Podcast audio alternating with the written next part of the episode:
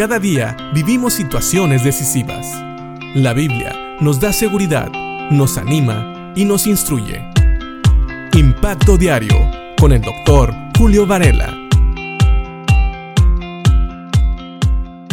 Hemos estado viendo cómo Santiago escribe para hablar a aquellos creyentes que estaban mostrando favoritismo hacia los ricos y vimos que también muchas veces este favoritismo se mostraba por razones personales.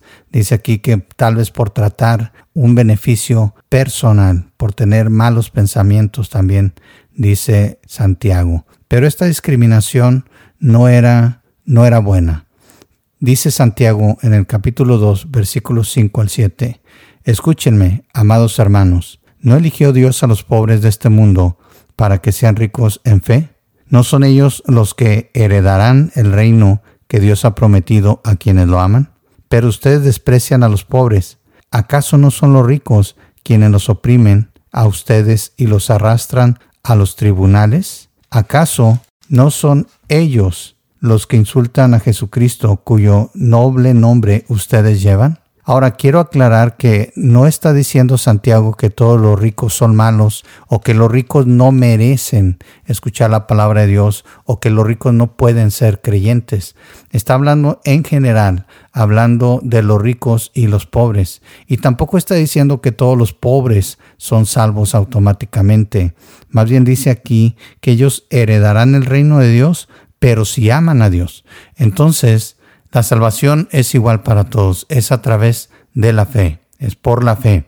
Y no significa que tengas que ser rico o pobre. De hecho, creo que Santiago está hablando también de las palabras de Jesucristo que él nos dio en Mateo capítulo 5, versículo 3, donde dice, Dios bendice a los que son pobres en espíritu y se dan cuenta de la necesidad que tienen de él, porque el reino de los cielos les pertenece.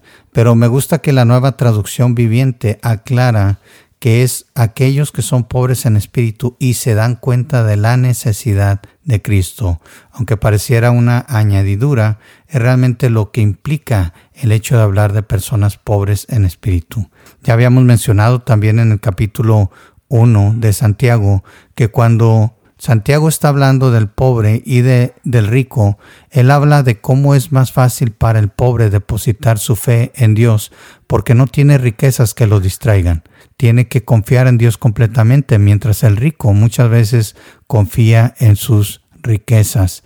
Así que Santiago aquí nos está dando un ejemplo de cómo más bien sería más fácil despreciar al rico por cómo tratan a los demás y hablamos de manera general. Otra vez, no es que todos los ricos son malos, o no es que los ricos no puedan ser creyentes, o no es que se está refiriendo a los ricos que son creyentes y que estaban actuando mal.